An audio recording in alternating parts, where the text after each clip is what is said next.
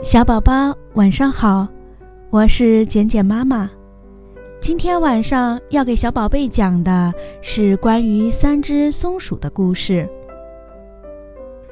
三只小松鼠在葡萄藤上发现夏天留下来的最后一串葡萄，这串葡萄上一共有整整二十颗葡萄。小松鼠们围着这串葡萄做了一道算术题。他们三个再加上妈妈，一共是四个人，分二十颗葡萄，每人五颗。小松鼠们乐得一起喊起来。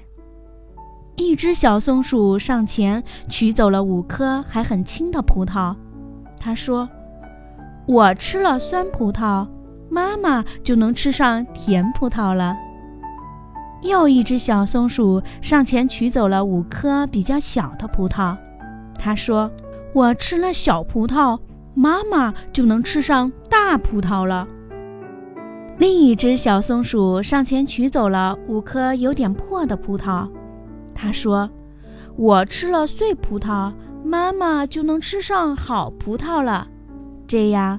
三只小松鼠给他们的妈妈送上五颗最熟、最大、最好的甜葡萄，是一咬一口蜜汁的甜葡萄。小宝宝，关于三只小松鼠的故事，我们就讲到这儿。